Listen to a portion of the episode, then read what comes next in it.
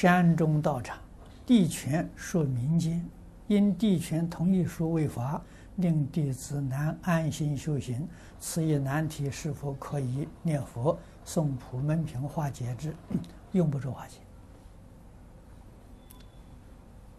人生很短促，啊，这一切外面的这个这些东西啊，生不带来，死不带去。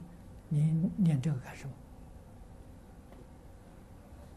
么？啊，他借我一天，我好好念一天佛；借我十天，我好好念十天佛。哪一天不借，我就走了。这个多自在呀！啊，把这些东西放在心上，你的佛念不好了，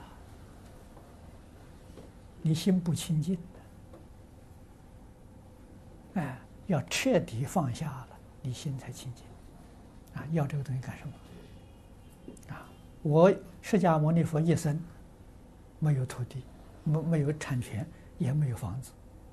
啊，释迦牟尼佛没有道场，茅棚也没有。然后晚上住在哪里啊？树下，大树底下，呃，坐一坐，打个困就好